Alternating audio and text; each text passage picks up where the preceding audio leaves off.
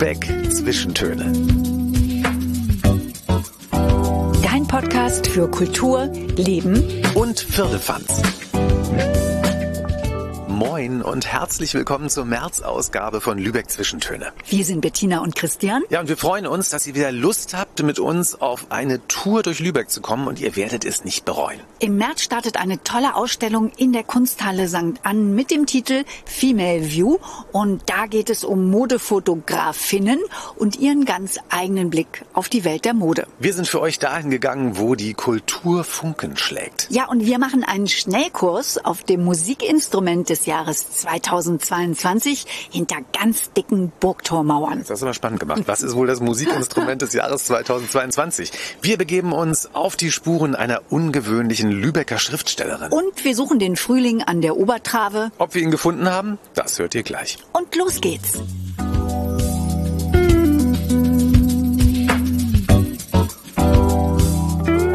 Lübeck ist die Geschichte überall präsent. Man kann jeden Tag durchlaufen durch mehrere Jahrhunderte.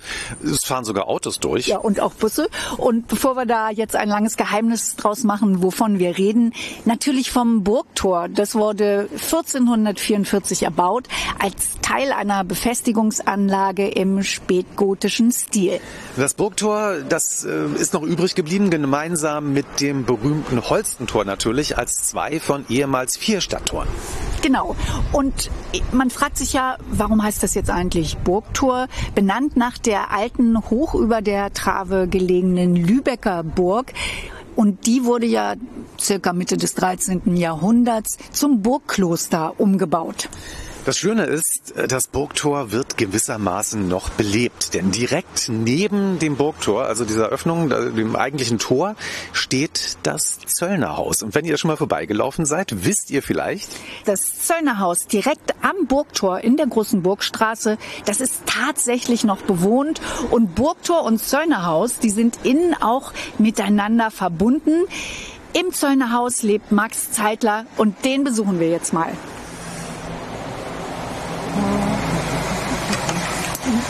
Moin Max, hallo. Moin. Schön, dass du Zeit hast. Kommt rein. Alles klar. Danke. Das ist ja ganz spannend. Das sieht von außen ja so historisch aus, dass man fast denkt, dass einem noch ein historischer Zöllner öffnet und dann, dann bist du es, Max. Ganz so historisch bin ich leider nicht. Ich bin ein bisschen mehr aus dieser Zeit. Sag mal, Max, wenn man in so einem alten Gebäude lebt, ist das mit irgendwelchen Pflichten verbunden? Musst du äh, zum Beispiel die Messingknöpfe hier putzen oder die, die Steine sauber machen?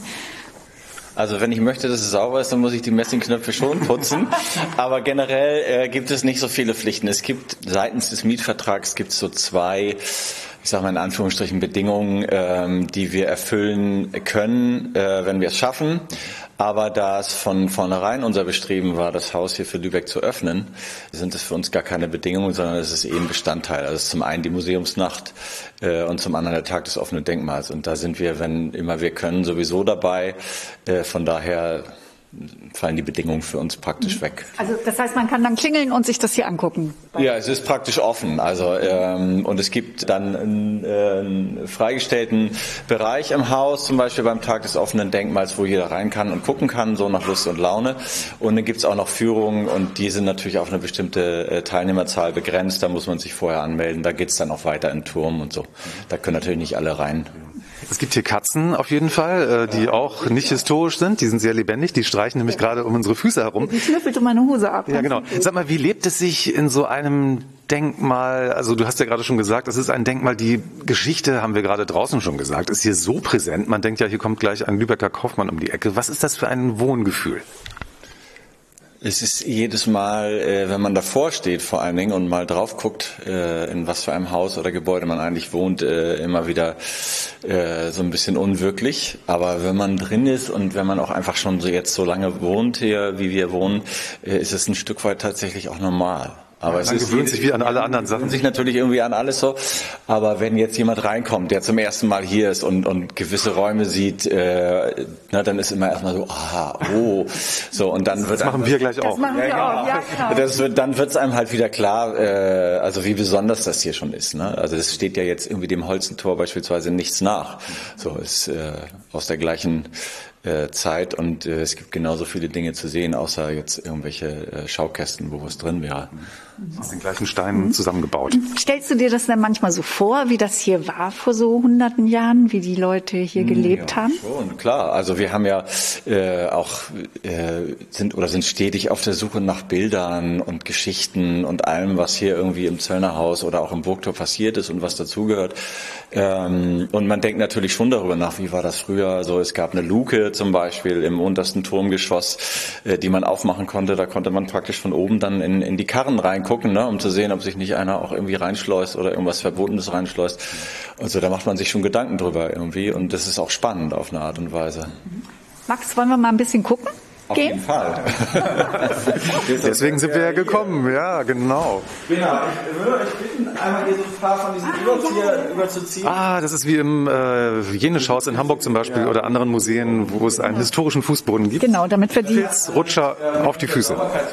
Das sind so hellblaue, sieht aus wie hell, hellblaue Samtschuhe, die ich jetzt trage. Ich nenne sie jetzt mal meine Schlumpffüße. Über meinen weißen Sneakern. Blau, Schlumpfblau.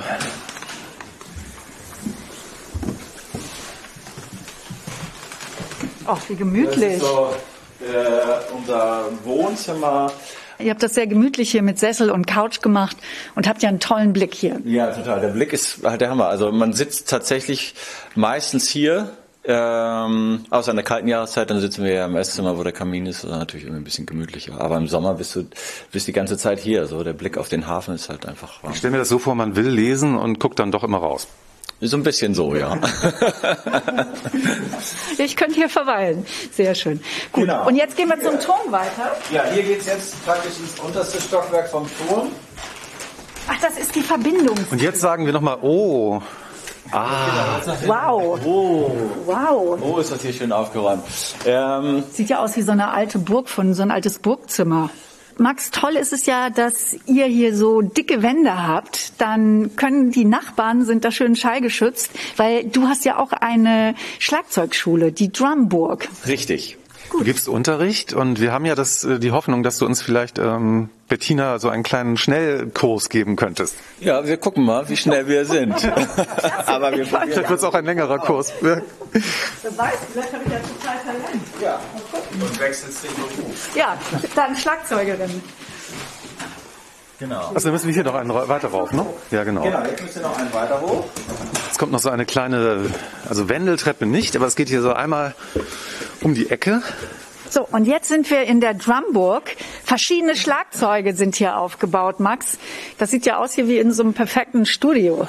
Ja, ist es ja letztendlich auch. Also ich unterrichte hier und mache auch den Rest meiner Arbeit. Das heißt, ich nehme äh, auch viele Sachen auf, entweder mit meiner Band oder Drumtracks für Künstler, die Anfragen und Schlagzeugspuren brauchen und, und, und. Aber der Großteil ist halt der Unterricht einfach. Wie heißt deine Band? Deed, D-E-E-D. Ihr tretet öfter in Lübeck auf wahrscheinlich. Ja, wenn Corona vorbei ist, dann treten wir auch wieder öfter auf, hoffentlich, genau. Ähm, das Schlagzeug ist ja auch das Musikinstrument des Jahres 2022 Richtig. nach Orgel und Violine in den Vorjahren. Und damit soll ein breites Publikum für das Instrument begeistert werden. Ich bin jetzt schon begeistert, Max. Kannst du mir auf die Schnelle so ein paar Mini-Drums beibringen? Ganz bestimmt.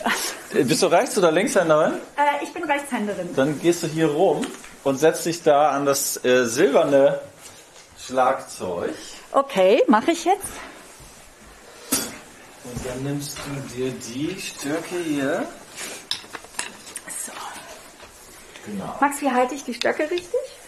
Jetzt packst du deine Stöcke einfach mal so mit den Stockspitzen hier auf die Trommel vor dich. Genau. Und nimm, ich bin Linkshänder und Linksfüßer. Das heißt, du guckst praktisch in den Spiegel. Ja. Okay. Jetzt nimmst du deine rechte über die linke und packst sie hier oben drauf. Da hast du auch, wenn du mal hinschaust bei dir. Genau, so. Und jetzt ist es ganz simpel. Du zählst einfach immer bis vier. Also wir spielen es gleich zusammen. Ne? Es geht eins, zwei, drei, vier mit der rechten Hand da oben drauf. Genau. Eins, zwei, drei, vier. Eins, zwei, drei, vier. Das machst du die ganze Zeit, egal was passiert, du hörst nicht auf. Genau. So. Und bei der drei spielst du mit der linken Hand einen Schlag auf der Trommel vor dir dazu. Genau, beides zusammen. Zwei, drei, vier. So. Bettina, reiß dich zusammen. Ja, das ist echt gar nicht so einfach. Du weißt, so. alle können dich hören. Also Ja. no pressure, also ne? Eins. Nein. Warte, nochmal. Eins, zwei, drei, vier. Eins, zwei, drei, vier.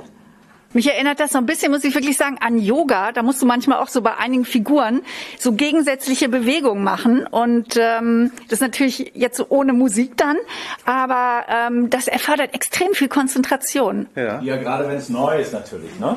Wollen wir nochmal einen Durchgang machen? Ja. Machst du mit und hilfst Also, mir? wir spielen zuerst die rechte Hand. Ja. Eins, zwei, drei, vier.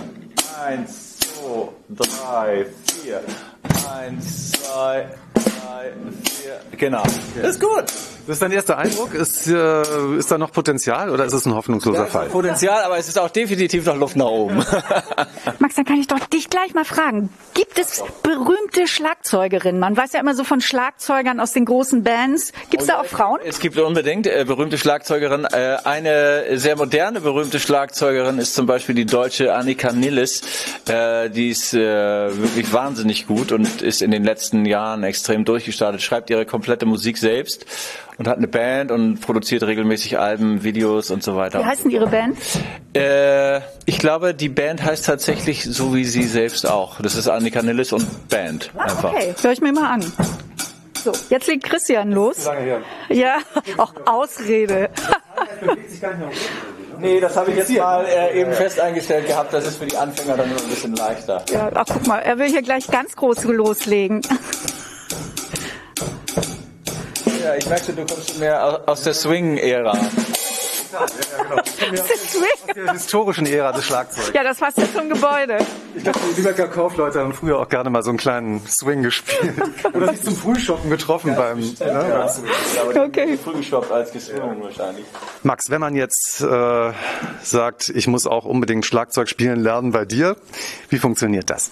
Ist ganz einfach. Entweder äh, geht man auf die Internetseite, ähm, guckt sich äh, die Rahmenbedingungen an und schaut erstmal, ob einem das irgendwie zusagt. Das ist ja mal ein ganz wichtiger Punkt einfach beim Unterricht. Und ähm, was, was muss man da ausgeben? Für eine Probestunde musst du nichts ausgeben und äh, nachher kommt es ganz drauf an, welche Unterrichtslänge du hast. Also es gibt 30, 45 Minuten äh, und 60 Minuten und das ist dann gestaffelt 80, äh, 120 und 140 Euro pro Monat. Und Doch gut. ja, auf deiner Seite ähm, kann man ja mehr erfahren. Auf jeden Fall. Genau. Äh, sagst nochmal den, den Namen deiner Seite. Das ist www.die-drumburg.de. Und was ich super fand, Max, ich habe ja gemerkt, dass ich da noch nicht so toll war und das gar nicht koordinieren konnten. Du motivierst. Du sagst dann trotzdem, da ist noch Potenzial, da ist noch Luft Obwohl es gar nicht stimmt. Und das war jetzt so frech. Natürlich, Max. Doch, doch, das stimmt, äh, absolut. Also ja, ich meine, äh, Motivation ist natürlich äh, eine wichtige Geschichte. So kommt man nicht weiter und man muss einfach sehen, dass, dass die ersten äh, Schritte, also gerade jetzt äh, einen ganzen Beat zu spielen, oft schwierig sind, eben wegen der drei Gliedmaßen. Und deshalb muss man einfach auch sehen, dass kleine Schritte ganz wichtig sind. Und deshalb, äh, auch wenn ein Fehler drin ist, motiviere ich immer die Leute und sage ihnen, dass es gut ist, damit sie einfach weitermachen. Aber Max, äh, bevor wir gehen, wollen wir natürlich noch mal hören, wie hört es sich jetzt an, wenn der Profi spielt? Ja, da muss ich jemanden anrufen.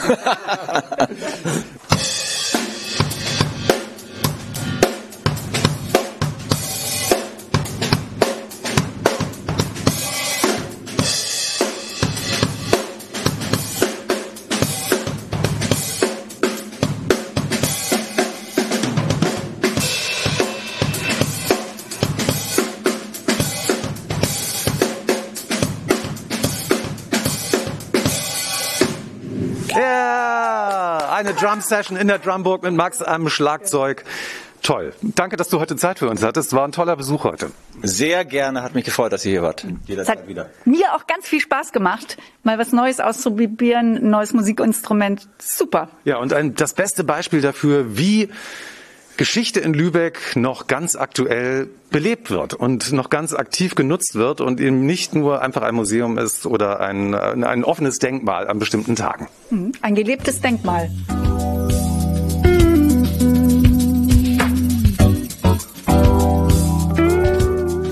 Und wir stehen wieder vor dem Zöllnerhaus. Angebracht äh, an der Mauer ist eine Gedenktafel 1912 bis 1928 Wohnhaus der Schriftstellerin Ida Boy-Ed. Ida Boy-Ed ist nämlich eine der Vorbewohnerinnen des Zöllnerhauses. Genau. Was wissen wir eigentlich heute noch über Ida Boy-Ed? Zu ihrer Zeit gehörte sie zu den wichtigsten Persönlichkeiten Lübecks.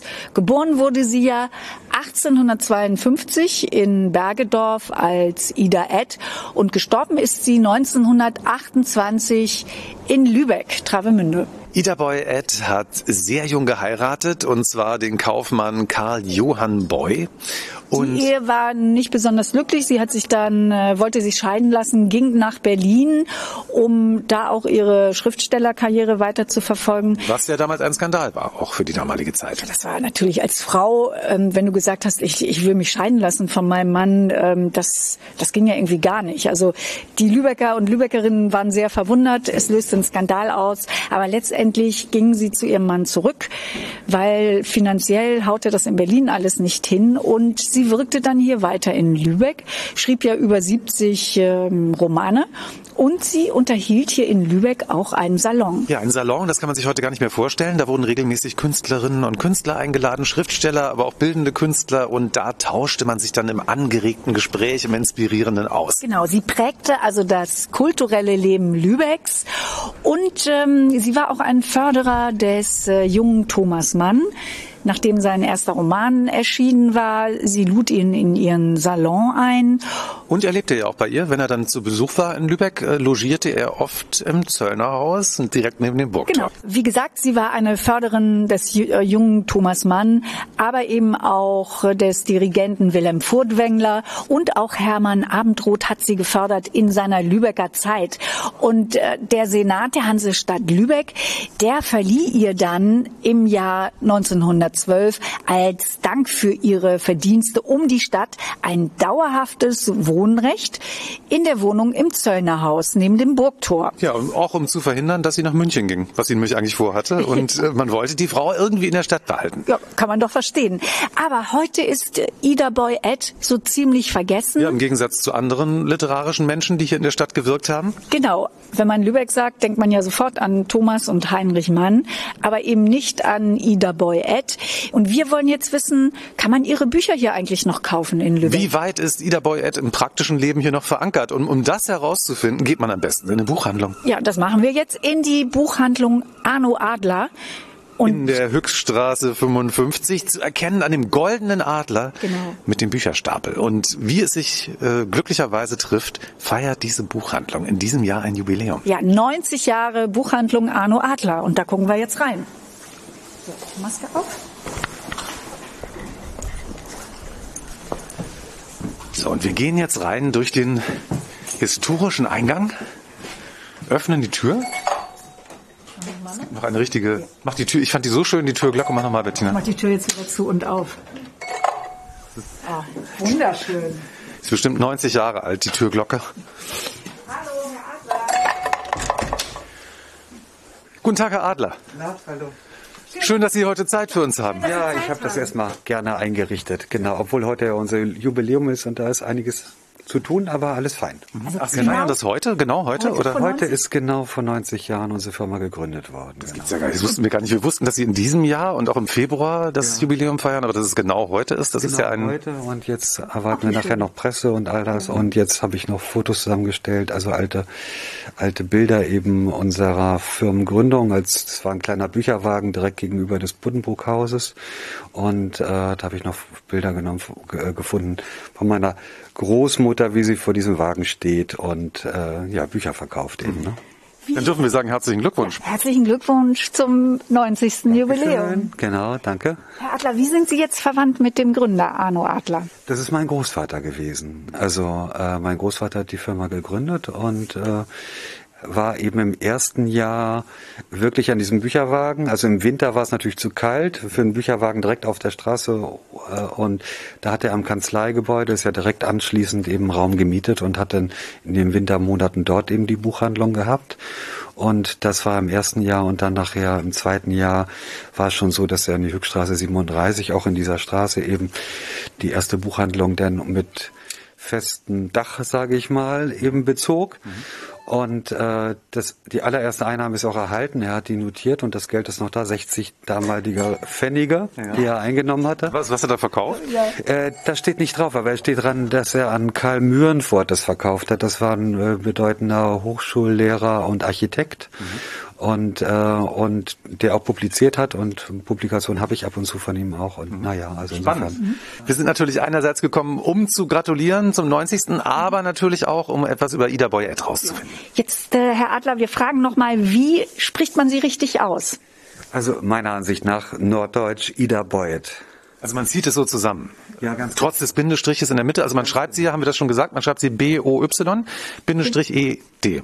E-D, genau. Also ich hatte jetzt immer Boy-Ed gesagt, aber dann sagen wir Boyet. Also ich würde sagen Ida Boyet. Aber das ist, wie gesagt, ich bin jetzt äh, ein bisschen überfragt. Ich merke einfach, wenn man über sie spricht, spricht man in Lübeck so. Ja. Und, äh, aber die Literaturwissenschaftler streiten noch darüber. Ja, das ist eine gute Frage, genau. so, ähm, bekommt man bei Ihnen denn noch Bücher? Was von... haben Sie denn noch auf Lager? Ist ja. die noch vorrätig? Sie ist vorrätig. Also ich habe jetzt zwei aus unserem aus unserer Privatbibliothek rausgesucht, aber diese Ausgabe, die äh, Geschichten, die Malergeschichten, das sie hat ja gerne Novellen geschrieben, aber auch eben Romane. Und das ist eine Novellensammlung jetzt die, äh, die verlegt wurde 1900, das ist aber die zweite Auflage. Die Malergeschichten äh, physiologische Studien nennt sie diese Ausgabe. Mhm. Die ist jetzt von 1900 in Halbleder gebunden, ja. so wie sie erschienen ist, und da sind eben Novellen drin. Ja. Was würde sowas kosten jetzt im Moment? Also diese Ausgabe ist jetzt mal kurz schauen, 38 Euro, ja, ja. so häufig ist sie nicht. Mhm. Und Herr Adler, worüber hat sie geschrieben? Also sie, man kann eigentlich sagen, sie war jemand, sie hat viel geschrieben, über 70 Romane und Novellen, also Novellensammlungen auch. Man kann eigentlich sagen, dass sie gut, also hanseatisch, bürgerlich Geschichten oder Romane geschrieben hat, die, ich würde sie als gehobene Frauenunterhaltungsliteratur betrachten, äh, die eigentlich überwiegend angesiedelt waren hier im norddeutschen hanseatischen Bürgertum. Und äh, äh, oftmals ist es, kann man so, ja, man könnte so beinahe sagen, das war so zwischen den Konventionen und, einer, also, und ja einer liberaleren äh, Gesinnung spielten die immer in diesen Art von Konflikt eben zwischen den Traditionen, die man hatte und und dem, was doch, ich sag mal, die Lebenswirklichkeit an äh, ja ein bisschen liberalerem Denken eben, äh, wie die beiden im Konflikt standen. Also und das ist ja auch so ein bisschen ihre eigene Lebensgeschichte. Das hatte sie ja auch, dass sie hier einerseits in Lübeck in eine Kaufmannsfamilie heiratete und dann schreiben wollte, sich von ihrem Mann trennte, nach Berlin ging. Das war ja auch ein mittelschwerer Skandal dann. Ja, sie kam eben aus einer Familie, die die, ähm, also ihr Vater war Verleger und äh, hatte dementsprechend war also Literatur und Politik war dort Thema. Und aus diesem Haushalt kam sie und äh, wurde dann knapp beinahe 18 reingeheiratet in eine Lübecker Kaufmannsfamilie, die komplett anders tickte und sehr konservativ war und die auch ihre literarischen Neigungen damals, sie war ja noch jung, hatte noch nichts publiziert, äh, eigentlich nur belächelt haben und dann nachher später eben auch ihr Schreibverbot erteilt haben. Und äh, dementsprechend fühlte sie sich überhaupt nicht wohl. Und auch mit ihrem Mann, sie, man muss sich überlegen, sie war knapp 18, hatte dann auch schon ein, zwei Jahre später ihr, ihren ersten Sohn. Und dann darauf folgten eben auch Kinder und dann ist sie wirklich ausgebrochen aus dieser äh, lübschen, äh, steifen mhm. äh, Familie, gutbürgerlichen Familie und ist dann nach Berlin geflüchtet mit ihrem ältesten Sohn. Dort hat sie dann aufgrund der Kontakte, die ihr Vater, ihr Vater hatte, eine Anstellung bekommen und hat eben das erste Mal Theaterkritiken geschrieben und äh, im Feuilleton eben gearbeitet und äh, konnte da aber nur, eine Scheidung ging nicht durch. Mhm. Ihr Mann hatte sich verweigert, hat auch den Sohn wieder eingefordert. Der musste dann auch wieder zurück nach Lübeck und sie ist dem Sohn dann auch gefolgt und äh, hat dann eigentlich bis zum Tode ihres Mannes doch recht unglücklich äh, gelebt, durfte aber dann, nachdem sie zurückkam und ja schon die ersten Schreiberfolge da waren äh, und sie auch ihren erste, ich glaube die erste Novellensammlung in Berlin schon veröffentlicht hatte, durfte dann von der Familie her doch schreiben. Mhm. Und ja, sie hat sich ja literarisch wohl auch immer wieder ähm, an der Lübecker Gesellschaft gerieben. Also man muss nicht nur die Buttenbrooks lesen, wenn man was darüber erfahren will, man kann auch mal bei Ida Boy Ed reingucken. Und ähm, wie würden Sie es beschreiben? Was macht den Reiz Ihrer Bücher aus? Ah, schwer zu sagen. Also es ist einfach eine, diese Bücher hatten ihre Zeit und äh, von vielen dieser Bücher würde ich sagen, äh, muss man einfach Lust haben, so eine ähm, dieses Bürgertum zu erfahren oder diese Zeitphase, das ist ja oftmals so ab 1890, 1900, 1910 eine wirklich überwiegend biedere Zeit auch gewesen. Das ist so, wenn ich mir überlege, wie die Wohnungen da aussahen, eben dunkel, düster, Brokat, äh, ja, äh, Vorhänge an den, an den Wänden und all das. So diese Zeit der, des Gründertums und, und der Jugendstil kam in Lübeck eben auch ein bisschen später an, sage ich mal. Also diese Aufbruchphase. Das ist bestimmt, also ihre Romane sind eben, spiegeln dieses Bürgertum wieder und diesen Zwiespalt zwischen einer liberaleren Gesinnung und dem, was Konvention ist. Und spielen ja auch überwiegend hier im Raum. Also es ist schwer. Also ich denke, dass äh, manches, wer sich da reinfinden möchte, der kann sie gut lesen, weil sie äh, die Charaktere gut ausbildet, mhm. äh, die einzelnen Personen. Aber sie hat ihre Zeit gehabt, sage ich mal. Und äh, bleibend ist sind sicherlich eben ihre zwei Biografien und dann auf Lübeck bezogen noch der königliche Kaufmann. Mhm und, äh, ich wollte gerade fragen, was sollte man, wenn man anfängt, könnte man anfangen mit dem königlichen Kaufmann wahrscheinlich, ne? Ja, wenn man ein bisschen Lübeck-Bezug hat, wäre das vielleicht eine gute Idee. Wenn man Biografien gerne lesen möchte, könnte man eben lesen die Germaine von Steel oder eben auch äh, Charlotte von Kalb. Das sind so die zwei oder die drei Werke, die vielleicht, und wenn man Lust hat, gar nicht Romane, sondern dann sollte man sich einfach eine Novellensammlung mal greifen, was kurzweiligeres und dann einfach mal reinlesen, so wie ihr Schreibstil ist. Mhm. Aber Sie, Sie sagen jetzt auch, der Schreibstil, den sie hatte, sie hatte ihre Zeit und das ist auch der Grund, warum sie ja doch in Vergessenheit geraten ist. Genau, also ich würde schon so sehen, dass man einfach sagt, sie ist ein bisschen in Vergessen geraten, weil sie eben, auch wenn sie in Korrespondenz mit Thomas Mann stand und, und ich sag mal so, mit ihm beinahe so ein mütterliches Sohnverhältnis hatte und er sie auch weit, weiter stark besucht hat, hat Thomas Mann eben eine ganz andere Schreib, Schreibkraft gehabt als sie. Und sie war aber trotzdem damals sehr beliebt und wurde gelesen. Aber es gibt so viele Autoren, die damals sehr erfolgreich waren und die äh, eben ihre Zeit hatten, aber jetzt eben doch, ich sag mal, ein bisschen in Vergessenheit geraten. Man muss sich eben reinarbeiten in die Person, Biografie im Hintergrund haben und dann lohnt sich bestimmt, sie auch noch zu lesen. Aber es ist man braucht ein bisschen mehr Anlauf. Jetzt mal ganz praktisch gefragt, wie oft kommt denn hier noch ein Kunde rein und sagt, ich möchte bitte Ida Boy Ad? Na, ich Oder Boyet. Jeder Boyet. Je nachdem. äh, also ich würde sagen, so jedes Vierteljahr auf jeden Fall. Ich habe sie auch gerne da, eben für jemanden, der sich für sie interessiert. Und äh, Sie war eine starke Persönlichkeit, auf jeden Fall. Ich möchte das unbedingt empfehlen, hier vorbeizukommen, auch im Antiquariat. Das ist ein, man hat das Gefühl, in eine andere Zeit zu gehen. Und ähm, Sie haben das hier wunderbar eingerichtet mit den alten Regalen. Man sieht die Bücher und besonders schön finde ich auch diese alte Glocke. Die mache ich, das hören wir uns jetzt noch mal an. Mach sie noch einmal auf, bitte. Wir haben sie schon beim Reinkommen, ja. haben sie schon zweimal, einmal die Tür öfter aufgemacht, als man sie normalerweise aufmacht. ja, das hast du sehr schön beschrieben. Und äh, Herr Adler hat auch gesagt, ich könnte hier sanieren, renovieren, will ich nicht, denn gerade interessanterweise viele junge Leute kommen aus ihrer digitalen Welt hier äh, zurück in die analoge literarische Welt. Das merkt man wirklich, dass jetzt seit, ich würde sagen, fünf Jahren eben auf einmal ich Publikum habe, das ist zwischen 14 und 25 und das ist sehr schön. Auf die stelle ich mich auch ein. Die haben nicht so viel Geld. Das heißt, ich habe einfach mal wieder Bücher im Regal stehen, die kosten acht Euro und denen arbeite ich gerne zu. Und das geht, äh, das geht in Deutschland ganz vielen Antiquaren so. Perfekt. Wir drücken die Daumen, dass auch viele junge Menschen weiterhin in Ihre Buchhandlung kommen. Und vielleicht auch mal ein Buch von Ida Boyett ausprobieren. Also ich will sie unbedingt jetzt mal lesen. Ich fange mit Ihrem Tipp an. Wir wünschen auf jeden Fall alles Gute und äh, freuen uns auf die nächsten 90 Jahre und hoffentlich noch viel länger mit der Buchhandlung Arno Adler in der Hückstraße. Genießen Sie den Tag, Herr Adler. Alles Gute. Vielen Dank, gerne. Jetzt haben wir so viel über Ida Boyett gesprochen, jetzt müssen wir ja eigentlich auch noch was von ihr hören, oder Ja, Bettina? Finde ich auch. Ich habe hier eine Stelle gefunden aus ihren unvollendeten Lebenserinnerungen mit dem Titel Lehrling in der Welt. Und ich finde, dieser Auszug, der spiegelt auch ganz gut ihren inneren Konflikt als Künstlerin wider, über den wir ja schon gesprochen haben. So, hier ist er. Wenn eine Mutter gar künstlerische, schöpferische Begabung in sich gären fühlt, wird in ihr das Pflichtgefühl gegen ihre Kinder mit dem Pflichtgefühl gegen ihr Talent in Kampf kommen. Dieser Kampf, so bitter er ist, muss durchlitten werden. Ida Boyett oder Ida Boyett. Die einen sagen so, Die anderen so.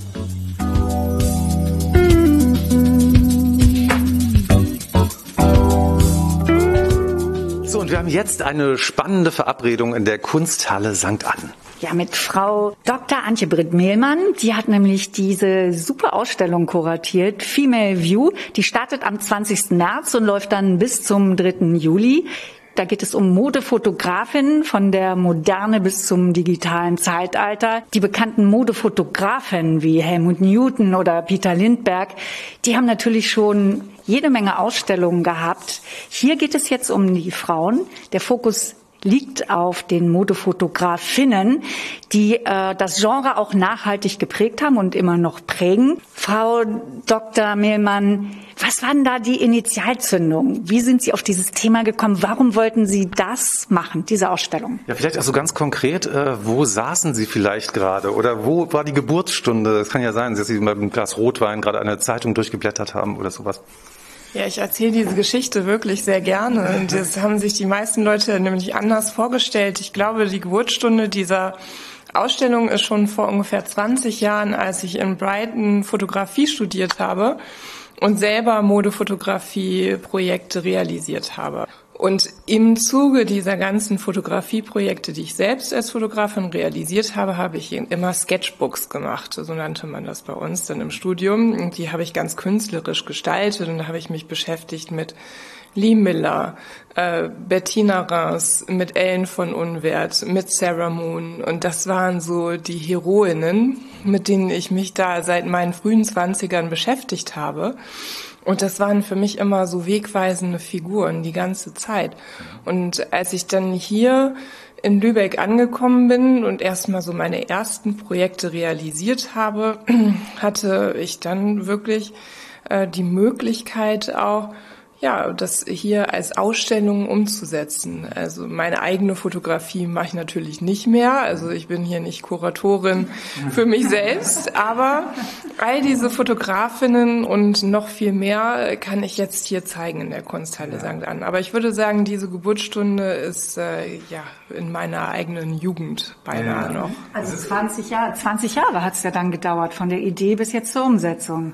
Manchmal müssen Sachen auch länger gären, ne? damit sie dann irgendwann, und es wird im Grunde ja eine Ausstellung, wenn ich das richtig verstanden habe, wie ihre Heldinnen auch, ne? und mit viel Herzblut. Es ist aber trotzdem so, natürlich haben Frauen immer auch als Modefotografin gearbeitet, aber die öffentliche Wahrnehmung, die ändert sich ja auch erst jetzt, dass Frauen da auch durchaus einen äh, starken Stellenwert haben und das sehr geprägt haben. Also du meinst, Ähm, wer sich dafür interessiert für das Thema, der kennt die Fotografin, kann- aber das, den- die breite Masse. Ja, Bettina Reims oder Ellen von Unwert, natürlich. Aber die breite Masse denkt doch eher an einen Helmut Newton, der ja auch dann in Berlin ausgestellt wird in einem eigenen Haus. Obwohl seine Frau auch, Alice Springs, die wird da ja nur mit ein paar Bildern äh, präsentiert. Und die zeigen Sie ja jetzt auch in der Ausstellung. Ja, genau. Ähm, ja, klar, das ist deswegen mache ich ja auch die Ausstellung. Also das, äh, ich wollte wirklich das eben zeigen, wie viele Frauen wie großartige Arbeit leisten äh, in der Modefotografie. Und ich denke auch, dass wir hier viele Fotografinnen vorstellen werden, einem breiteren Publikum, die gar nicht so bekannt sind einer breiten Masse. Iva, Madame Dora, das sind wunderbare, klangvolle Namen, äh, unfassbar schöne Fotografien, aber viele Menschen werden diese Fotografin hier entdecken können und Alice Springs eben auch, die Frau von Helmut Newton. Da war die Helmut Newton Foundation ehrlich gesagt wirklich froh, dass mal sie angefragt wurde, weil normalerweise alle Museumsleute immer Helmut Newtons Bilder haben möchten, weil das natürlich auch immer eine gute äh, Besucherzahl ins Haus bringt, wenn man Helmut Newton Ausstellungen macht. Aber Alice Springs Fotografien sind auch sehr interessant und auch die Geschichte so mit Helmut Newton und wie sie zur Fotografie gekommen ist, ganz spannend. Und da bin ich froh, dass wir auch die hier in der Ausstellung erzählen können. Sie spannen ja hier wirklich einen sehr großen Bogen mit dieser Ausstellung, auch im gesellschaftspolitischen Bereich. Man sieht ja am, am Beispiel der Modefotografie auch diese strukturelle Ungleichheit der Fotografen ja immer noch ausgesetzt sind, sei es jetzt die öffentliche Wahrnehmung oder auch die Bezahlung. Und von daher ist das ja viel mehr als Modefotografie, was Sie hier zeigen. Ja, ich glaube, das ist die Aufgabe der Institution. Ich habe schon irgendwo gesagt, aber ich glaube, es ist wichtig, dass wir die Künstlerinnen gleich behandeln, gleich zeigen, gleich bezahlen, sowieso, dass wir überhaupt Künstler und Künstlerinnen ähm, bezahlen, honorieren für ihre Arbeit. Und ja, diese, das ist natürlich eine politische Entscheidung, auch nur Künstlerinnen zu zeigen. Und das ist auch provokant irgendwo. Das ist eine Art der positiven Diskriminierung, dessen bin ich mir bewusst. Aber in einer Gesellschaft, die immer noch so ungleich funktioniert wie unsere und in einem Kunst- und Modesystem, das immer noch auf Ungleichheiten und Ausbeutung basiert, finde ich das einfach gut, auch so eine drastische Entscheidung zu treffen. Deswegen stehe ich dazu und muss auch sagen, alle Leihgeber und Leihgeberinnen, alle Künstlerinnen waren auch begeistert, da mitzumachen. Und viele haben gesagt, ach, das ist ja lange überfällig. Das ist ja eine tolle Idee. Aber Sie laden ja trotzdem äh, Männer auch ein, in die Ausstellung zu kommen. Da bin ich ja beruhigt. Ich darf sie auch sehen. Das finde ich sehr gut. Das finde ich auch total tolerant, muss ich sagen. Also. Absolut. Nein, der, der Female View, also der, der Blick der Frauen, das ist doch für Männer auch ganz interessant, sich damit auseinanderzusetzen. Ja, natürlich. Der Mann kann doch auch einen Female View haben, oder? Kann man das heute überhaupt noch so, noch so sagen? Äh, hat der Mann nicht vielleicht auch einen Female View und kann die Frau nicht auch einen Male View haben? Doch, total. Das ist eben auch mit einem großen Fragezeichen versehen, der Female View. Die erste Entscheidung ist natürlich, weibliche Fotografinnen zu zeigen. Aber der Blick, der, ob der weiblich oder männlich ist, das ist wirklich eine, ein Konstrukt, ein gesellschaftliches, psychisches Konstrukt. Und das ist nicht wirklich ähm, biologisch. Das kann man nicht sagen. Und es gibt auch Fotografinnen in der Ausstellung, wo ich persönlich denke, ach, das hätte auch ein Mann genauso gut fotografieren können. Also wo der Blick nicht so spezifisch jetzt empathisch ist oder so oder ja dass man daraus fühlt, dass hier so eine innere weibliche Verbindung ist. Das ist nicht bei allen Fotografinnen so. Und manche sind schon wirklich auf der auf der Fetischseite sexualisiert, wo ich denke, okay, jetzt hätte auch ein Helmut Newton fotografieren können. An wen denken Sie da jetzt gerade? Das möchte ich nicht sagen, das darf man dann selbst entdecken. Es bleibt eine Überraschung. Es muss ja auch noch eine Überraschung da sein. Es ist ja so, ähm, wir waren gerade äh, auch in einer großen Fotoausstellung und da wird dann in so Schaukästen äh, werden die Magazine präsentiert, für die auch die Fotografinnen und Fotografen gearbeitet haben. Das war ja die große Zeit der Fotostrecken, auch in den Magazinen. Das waren ja die Outlets für diese Fotos. Wir leben in einer Welt der Bilder, mehr denn je, aber diese Bilder sehen wir ja gar nicht mehr in Magazinen. Wir sehen sie in, in der digitalen Welt, auf Social Media, von Influencerinnen. Äh, greifen Sie das Thema auch auf in der Ausstellung? Ja, wir greifen das auf. Wir haben auch wirklich junge Künstlerinnen dabei. Liv Lieberg, Nadine Egevere und Amber Pinkerton, die sind alle Mitte 20. Die produzieren eben für die verschiedenen Medien, für die Vogue, für Harper's Bazaar. Die haben alle jetzt natürlich auch Webauftritte, wo man auch Videos und Modebilder posten kann. Aber die produzieren auch speziell für Instagram. Und da gibt es dann manche Shoots und Bildstrecken für Modemarken, die einfach nur für den Instagram-Account dann produziert werden. Und dafür werden die dann bezahlt. Und das finde ich ganz spannend, dass sich das, also die mediale Vielfalt ist so viel größer geworden. Diese Influencer können einfach ganze Tausende von Menschen, ganze Bevölkerungsgruppen in Bewegung setzen, irgend, irgendwas zu kaufen oder irgendwas zu tun. Aber hat das klassische Modebild, wie wir das noch kennen aus dem 20. Jahrhundert, aufwendig inszeniert, hat das überhaupt noch eine Zukunft im digitalen Zeitalter, in dem man so viel schneller shooten kann, kostengünstiger auch? Wird das bestehen bleiben, das klassische Modebild? Ich glaube ja. Also ich glaube, dass diese, also die Zeiten von Diana Vreeland sind vorbei. Man äh, mietet nicht einen ganzen Wagen voller Kamele und fliegt ein ganzes Team von 50 Leuten irgendwie nach Kairo, um dort vor den Pyramiden zu shooten. Also und dann verwirft man das Ganze wieder. Also sie muss die Vogue so viel Geld gekostet haben in New York. Ähm, ich glaube, deswegen hat sie irgendwann auch ihren Posten verloren. Also diese Rieseninszenierungen sind wirklich ein Ding ähm, des 20. Jahrhunderts. Aber ich glaube, irgendwo gibt es immer noch einen Bedarf für das schöne, ästhetisch, technisch, wunderbar gestaltete Modebild auch, weil wir sehen so viel Instagram, wir scrollen da durch, es ist so schnell, ist so, das Auge wird so indifferent und es ist immer nur diese Handyqualität, die man sieht und das Schnelle eben, das eben nicht überlegte der Fotografie. Und ich glaube, es gibt immer noch Bedarf für das Opulente, das Schöne und nicht gleich Erreichbare der Modefotografie. Und dafür ist ein ganz gutes Beispiel Ellen von Unwert, die sehr gut durchdachte Sets macht und sehr gut durchdachte Inszenierungen mit immer bestimmten Narrativen eigentlich, die dahinter stehen. Ähm, und diese, diese Fotografinnen, die so arbeiten, haben noch für längere Zeit einen Markt, weil die arbeiten ja auch alle digital. Also Ellen von Unwert hat auch weit über eine halbe Million Follower auf Instagram zum Beispiel. Das Spannende bei Ellen von Unwert ist ja auch, dass die Fotos äh, spontan aussehen, aber inszeniert sind. Also das finde ich immer ganz interessant. Und wie gesagt, die Geschichte dann auch dahinter zu sehen. Ellen von Unwert ist ja schon immer sehr äh, kreativ, innovativ gewesen. Sie hat ja auch die junge Claudia Schiffer entdeckt für ihre Gas-Kampagne damals. Also die ist immer sehr am Zeitgeist, finde ich. Ja, total. Die ist auch, die ist einfach ein ganz eigener Typ. Ich meine, die ist irgendwie zum Zirkus gegangen, dann war sie Model, dann wurde sie selber Fotografin. Und die bricht ja auch mit Tabus. Das sind echt provokante Bilder zum Teil.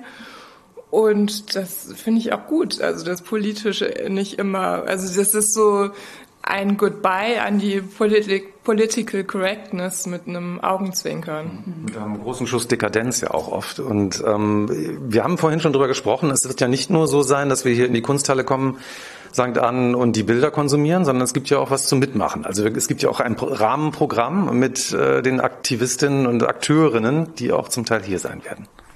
Genau, also wir machen ja immer für die Kunsthalle eigentlich einen Insta-Walk, wo wir äh, auch Instagrammerinnen einladen und mit denen durch die Ausstellung gehen und sie dann aus der Ausstellung heraus posten.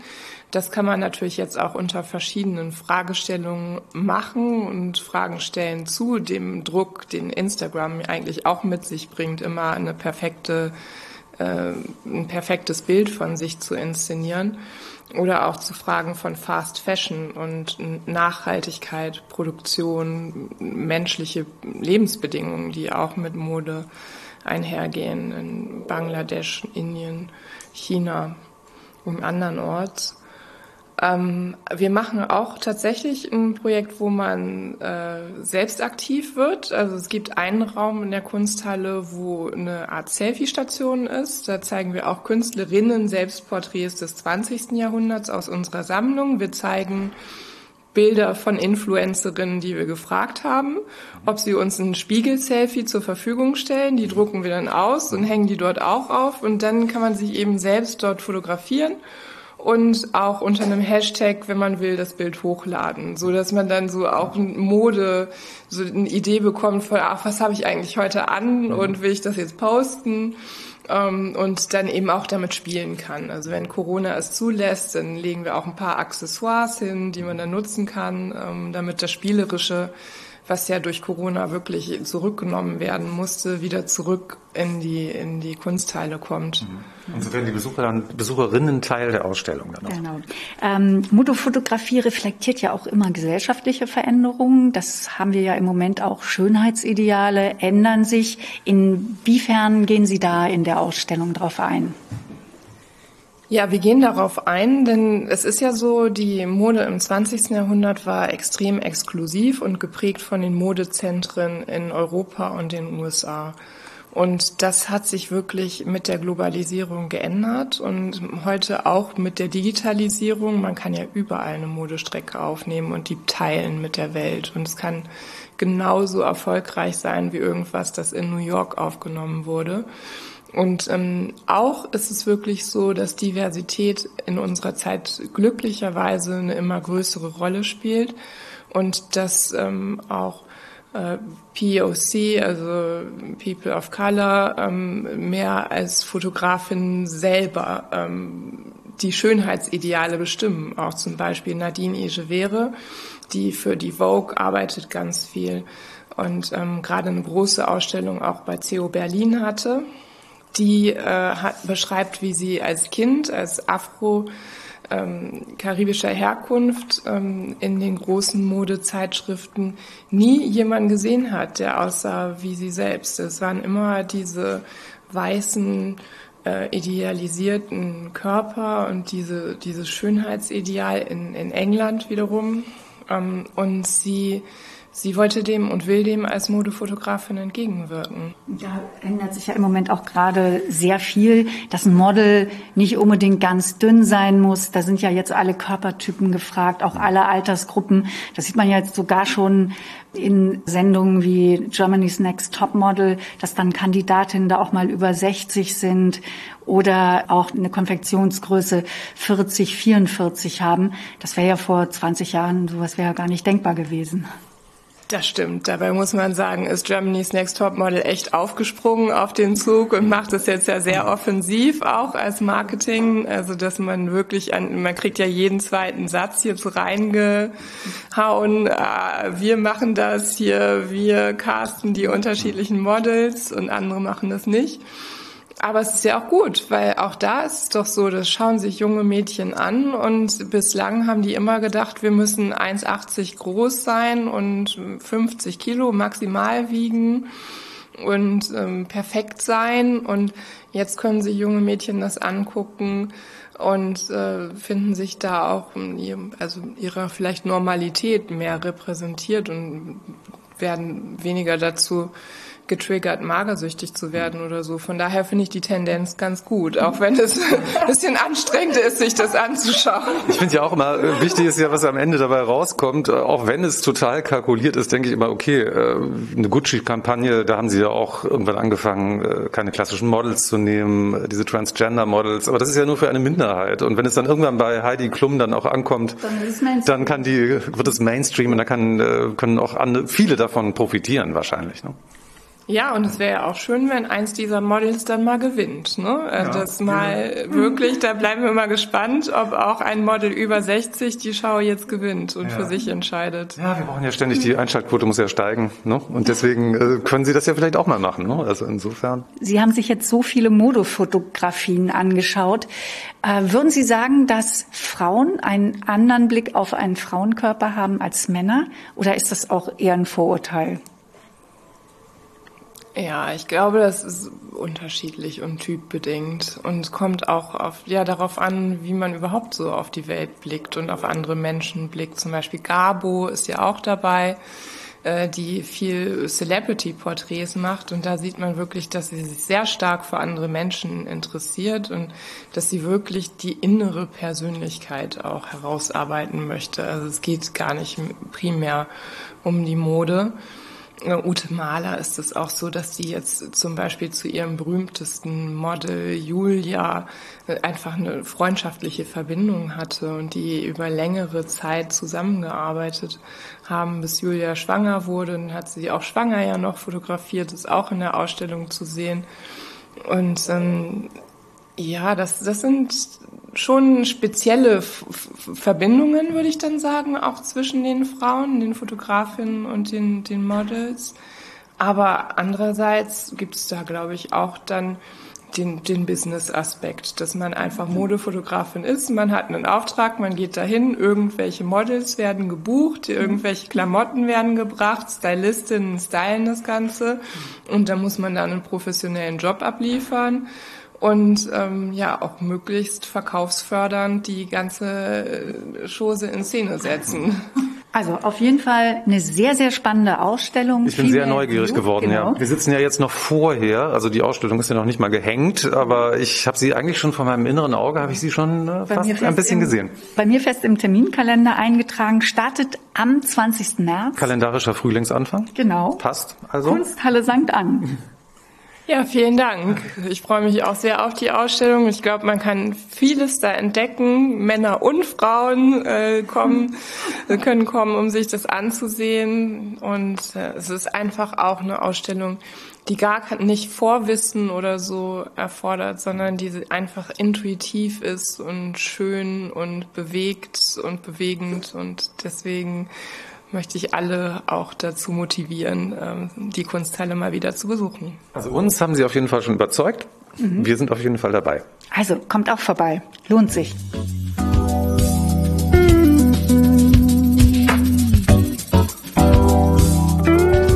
Es geht wieder los im März hier mit Frühling. Heute ist ein ziemlich windiger Tag, aber ich finde so, es gibt so ein paar Sonnenstrahlen, die durch die Wolken durchscheinen. Man spürt schon so ein bisschen Sonne auf der Haut, etwas Wärme. Ja, und irgendwie bilde ich mir ein, dass man in diesen kleinen Windböen, die hier auch mal so an der Obertrave, wo wir uns nämlich gerade aufhalten, um die Ecke pfeifen, dass man den Frühling da schon riechen kann. So ein paar Krokusse schauen auch schon vorwitzig durch äh, die Rasendecke.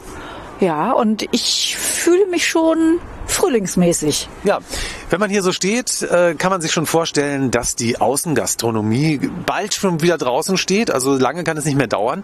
Und wir wollen natürlich auch wissen, wann ist es denn soweit? Wir gucken hier mal. Werden die Stühle und Tische wieder rausgestellt? Ja, wann kann ich hier wieder mit so einem gemütlichen Bierchen irgendwie abends sitzen im Sonnenuntergang und äh, auf die Obertrave gucken? Ja, und mir endlich mal wieder ein bisschen Sonnencreme auf die Nase schmieren. Das hast du vermisst, ne?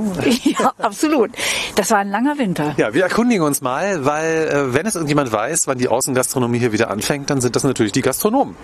Und Gastronomen hier an der Trave. Ja, und hier haben wir auch schon den ersten Gastronomen erwischt. Er steht hier draußen und guckt ganz versonnen auf die Obertrave. Ja, und äh, ich finde es immer wieder schön hier. Ja. Auch wenn das Wetter heute etwas komisch ist. Ja, aber Lübeck ist ja immer schön bei jedem Wetter. Genau. Es fühlt sich aber schon ein bisschen nach Frühling an. Man kann ihn so ein bisschen riechen, finde ich, oder? Im März geht's wieder los, Frühling. Wann stellt ihr denn wieder eure Tische und Stühle raus? Also normalerweise, sobald schönes Wetter ist, auch im Februar oder so, stehen hier immer Tische.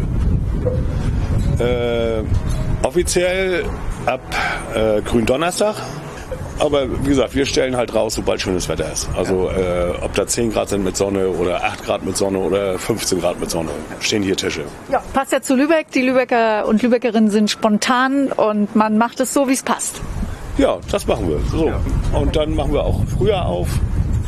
So wie sich das gehört, damit unsere Gäste immer glücklich sind. Mensch. Und wir sind jetzt hier, die Gaststätte heißt? Äh, Fünambühl. Alles klar. Ja. An der Obertrave. Ihr könnt sie nicht verfehlen. Und wir freuen uns drauf, hier wieder mit einem schönen Bierchen in der Sonne zu sitzen. Gerne. Herzlich willkommen. Alles klar. Ja, super. Dann noch viel Erfolg, ne? Ja, danke. Und einen schönen Tag noch. Gleichfalls. danke. Tschüss. Moin, moin. Moin. Moin. Von wo kommt ihr denn? Ähm, Düsseldorf. Auch aus Düsseldorf. Okay, und ihr seid hier, macht ihr einen kleinen Urlaub in Lübeck? Genau, jetzt über das lange Wochenende hatten wir uns genommen. Ja, ja. perfekt. Und ja. wie hat's euch gefallen? Wir sind heute erst angekommen, aber ja. bisher sehr gut. Doch. Alles klar. Ja, es wird ja heute so ein bisschen so eine steife Brise, aber wir bilden uns ja ein, dass man den Frühling schon so ein ganz klein bisschen riechen kann. Habt ihr auch den Eindruck oder ist das ja ein reines Wunschdenken von uns? Riechen ist schwer, aber so ein bisschen durch die Sonne, ja. die ab und an mal rauskommt, kann man es schon erahnen. Es ist ja so, am 1. März äh, beginnt der meteorologische Frühling und am 20. der kalendarische. Wie ist das bei euch? Wann beginnt für euch persönlich der Frühling? Wenn man nicht mehr mit der dicken Winterjacke rausgehen muss, würde ich sagen. Äh, also es ist eher so gefühlsmäßig. Also ein bisschen. Und bei dir? Ich würde sagen, wenn man mehr Vögel draußen zwitschern hört, wenn die ersten Blumen blühen. Äh, Findest du nicht, dass die schon so ein bisschen, die Vögel schon so leicht ihre Melodien irgendwie so umswitchen, gerade so Richtung die sind in Frühling? den Startlöchern. Ja, doch, auf jeden Fall. Das ist mir auch schon aufgefallen. Ja, Ich dachte, da geht irgendwas, ne? Ja. Wir wünschen euch noch eine ganz tolle Zeit in Lübeck. Genießt Danke auch so. war auch so. Viel Spaß noch. Danke. Tschüss. Das war schön. Genießt es. Hallo. Seid ihr aus Lübeck? Nee. Nein. Wo kommt ihr her? Äh, aus Lage bei Bielefeld. Wir wollten euch kurz was fragen, weil ihr irgendwie schon so, ich meine, man kann es sich an diesem Tag so ein bisschen schwer vorstellen, aber im März fängt ja der Frühling wieder an, auch hier in Lübeck. Riecht man nicht schon so ein bisschen an diesen frischen Brisen hier, die hier um die Ecke pfeifen, den Frühling schon so ein bisschen? Unbedingt. Natürlich. Ich merk's. Ja, unbedingt, nur mit viel Vorstellungskraft. Wann fängt für euch persönlich denn der Frühling an? Wann gibt's dieses Frühlingsgefühl? Wenn die ersten Sonnenstrahlen so die Nase kitzeln und äh, wenn es einfach so ist, dass man im Pullover nur noch rumlaufen äh, kann und äh, man hat nicht mehr die dicken Jacken an und friert und einfach alle Leute sind gut drauf und freuen sich und lachen und man kann auch mal draußen sitzen und ein Glas Weinchen trinken. Aber ihr seid ja jetzt schon gut drauf, ne? Ja, passt. Wir sind ganz spontan, haben wir gestern, besser. ganz spontan haben wir gestern gesagt, wir fahren jetzt mal irgendwo hin und haben gesagt, ach Lübeck, da waren wir noch nicht zusammen, machen wir. Wie gefällt's euch denn so? Gut, super. Wir sind erst vor drei Stunden angekommen, also Das ist schon, ihr seht schon auf jeden Fall sehr gut gelaunt aus. Lübeck scheint sich gelohnt zu haben. Ja. Vielen Dank, wir wünschen euch noch eine ganz tolle Zeit in Lübeck. Danke. Dankeschön. Genießt es und äh, ich sag euch, äh, auch dieser Wind wird irgendwann aufhören. Und Die dann, Sonne kommt wieder raus. genau. Das macht nichts, bei uns gibt's auch Wind. Dankeschön. Tschüss. Wir sind jetzt ein bisschen weiter hochgeschlendert an der Obertrave und sind jetzt am Restaurant am Holstentor und wir haben eine Gastronomin noch gefunden, Danielle, wenn ich das richtig verstanden habe. Daniel, genau. Hallo Daniel, wann kann man denn bei euch wieder draußen essen und trinken? Also, äh, das ist äh, 31. März geht's ja dann wieder los. Für die andere Seite, am Haus selber oder auf dem Gehweg dürfen wir, da darf man schon sitzen. Und auf der anderen Seite zur Obertrave am Wasser ist es dann wieder ab 31. März. Ja, Frühlingsanfang können wir hier schon bei euch an der Hauswand feiern, ne? Ja, genau. Ein paar Blumen sind schon gepflanzt. Heute nur ein bisschen stürmisch, ne? Aber äh, Es riecht schon so ein bisschen nach Frühling. Ja, das finde ich auch. Der Wind ist aber auch, finde ich, recht angenehm. Ist mild heute. Ja. Und ist schön. ist nicht so heiß, ne? Ja, genau. Also in einer dicken Jacke kann man bei euch schon draußen sitzen Ja, und ein bisschen den Frühling genießen. Genau. Heizgetränk, Heizstrahler, alles dabei. Wunderbar. Mensch, wir freuen uns. Das wird ein guter Frühlingsanfang. Wir sind uns ganz sicher. Und hier an der Obertrave, ne? Es ist ja immer schön, eigentlich bei jedem Wetter, ne? Eigentlich wie Urlaub. Ja. Ne? Viel Erfolg. Weiterhin. Dankeschön. Gleichfalls, ne? Danke. Viel Spaß. Ciao. Danke. Ciao. So, Bettina, der Frühling kann kommen. Ja, also wir sind bereit, oder? Ja, die Lübecker sind bereit, die Touristen sind bereit und wie wir gemerkt haben, die Gastronomen und die Gastronomen sind auch bereit. Los geht's. Also Los, an uns Frühling. liegt es definitiv nicht. Ja, los Frühling. Jetzt bist du dran.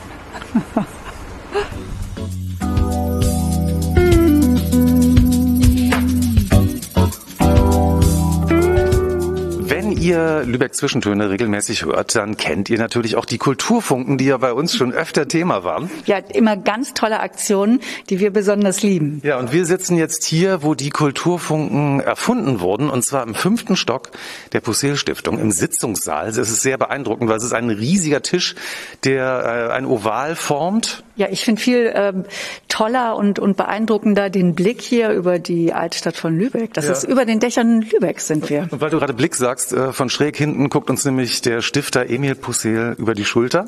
Emil Pussel, können wir ja gleich mal sagen, ähm, ein Lübecker Kaufmann, der vor rund 100 Jahren sein Vermögen der Stadt Lübeck vermacht hat, aber mit einer Auflage. Das Geld darf nicht verpulvert werden und für unnützes Zeug ausgegeben werden, sondern das Geld muss der Stadt Lübeck und seinen BewohnerInnen zugutekommen.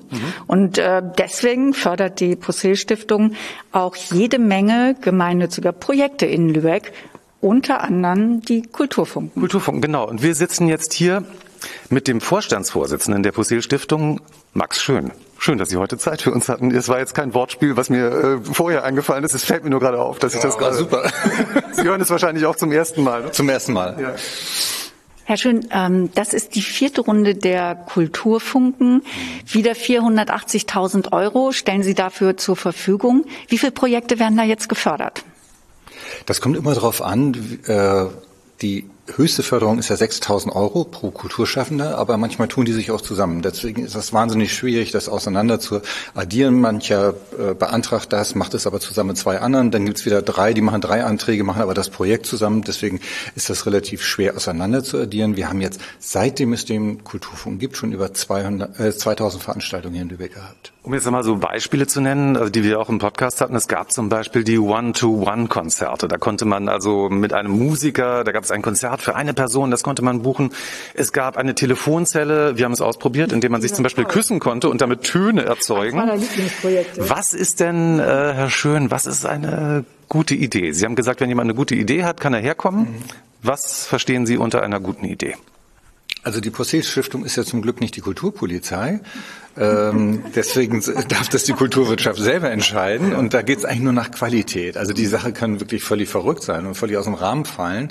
Das ist ja das Schöne an Kultur. Da geht es nicht um Demokratie und dass das alles mehrheitlich gut abgestimmt ist, sondern dass entweder die Idee dadurch überzeugt, dass sie besonders originell ist. Ne? Sie haben Beispiele eben genannt. Es gab ja auch dann äh, Veranstaltungen in Schrebergärten oder es gab ein Floß, das die Obertrave auf und runter gefahren ist und die Leute haben ihre Gartenmöbel mitgebracht, haben sich da ins Gras gesetzt und dann die Konzerte gehört. Ja, an ihnen vorbeischwamm. Jemand anders hat dann einen schwimmenden Kiosk gemacht und was da alles so draußen entstanden ist.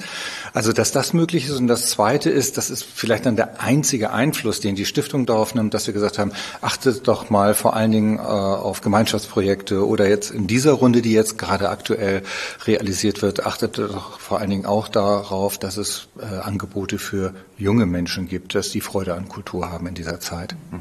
Also Sie fördern ja damit auch die kulturelle Vielfalt äh, in Lübeck. Wie wirkt sich das auf eine Stadt aus? Also es wirkt sich mittlerweile ganz enorm aus. Ähm, einerseits einmal in der Stadt, dass viele Leute am Kulturleben teilnehmen, die sonst sagen, nur Museum ist nicht so meine Sache oder ins Konzert gehen. Plötzlich ist die Musik bei ihnen oder im Buchgeschäft äh, sitzt ein Musiker, macht ein 1 zu 1 Konzert und zack ist das Thema da. Und jemand sagt, Mensch, Geige hört sich ja doch toll an, muss ich vielleicht doch einfach mal in ein Konzert gehen.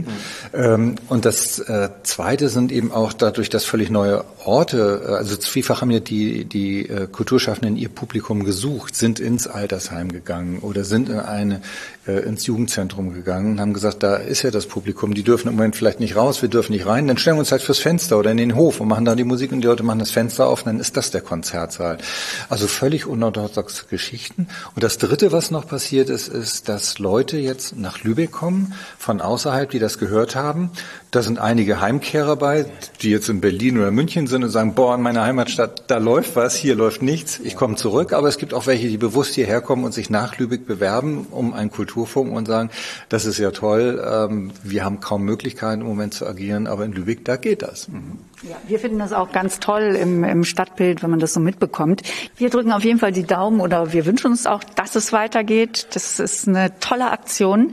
Wann können wir uns da jetzt auf die neuen Projekte freuen?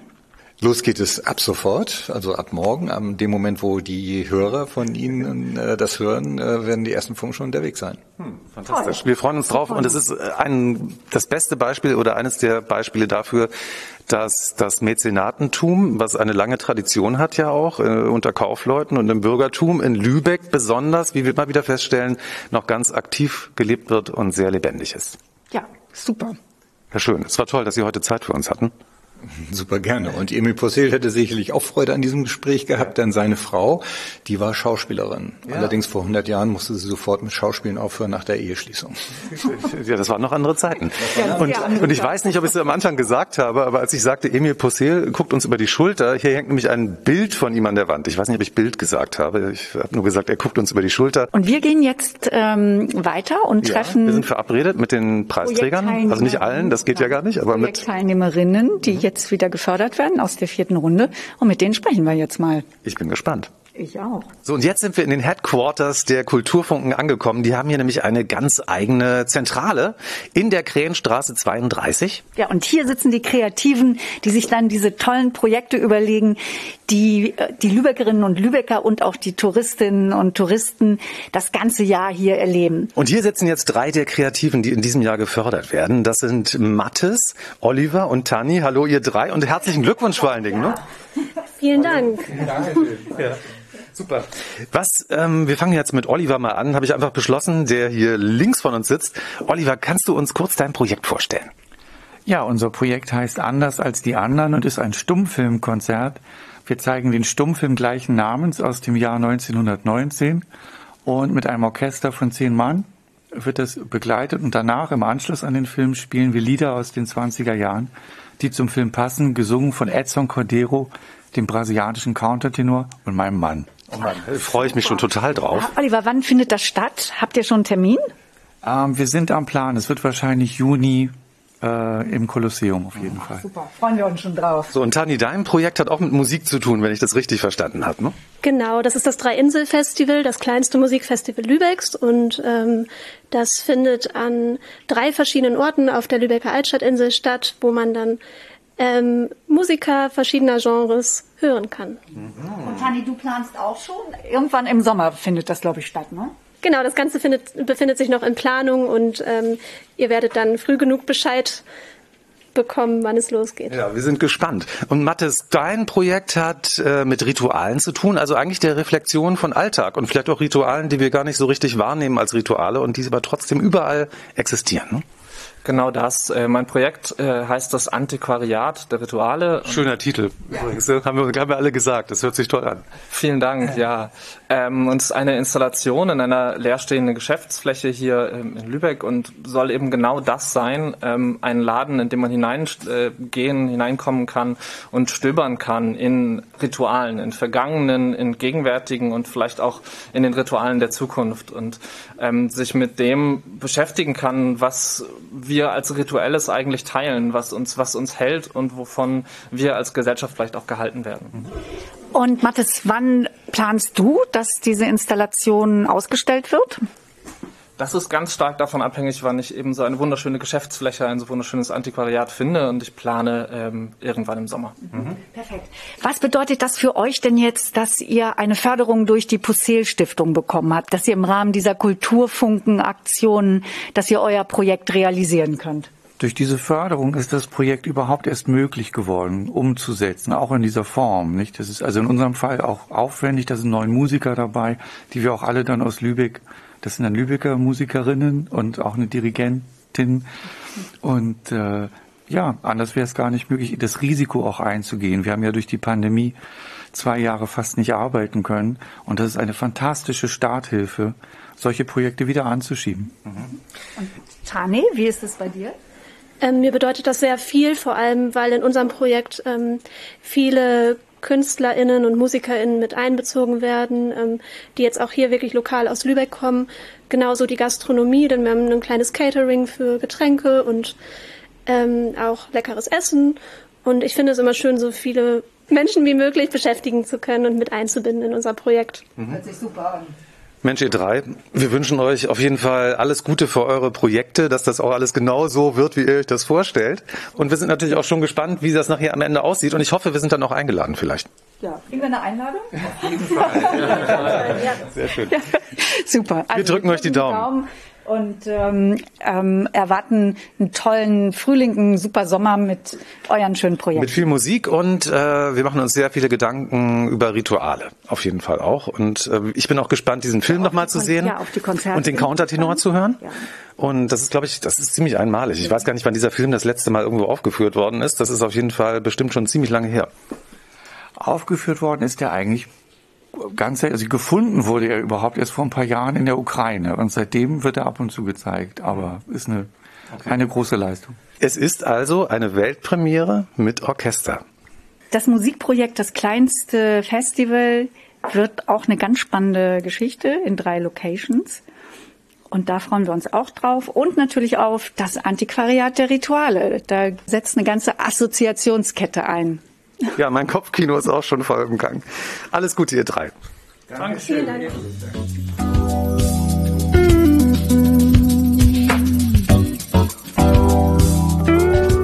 Und das war Lübeck Zwischentöne im März. Schön, dass ihr mitgekommen seid auf unsere kleine Tour. Wir hoffen, ihr habt ein paar Anregungen bekommen für euren eigenen Streifzug durch Lübeck. Ja, wie ihr gemerkt habt, gibt es ja wieder viel zu entdecken, immer wieder in dieser Stadt. Und die Tour, die geht natürlich weiter. Mit einer neuen Folge, einer funkelnagelneuen im April. Wir freuen uns schon jetzt darauf, dass ihr mit dabei seid. Bis dahin seid lieb zueinander und bleibt inspiriert. Ja, und vor allen Dingen auch neugierig. Tschüss. Tschüss. Tschüss, bis bald.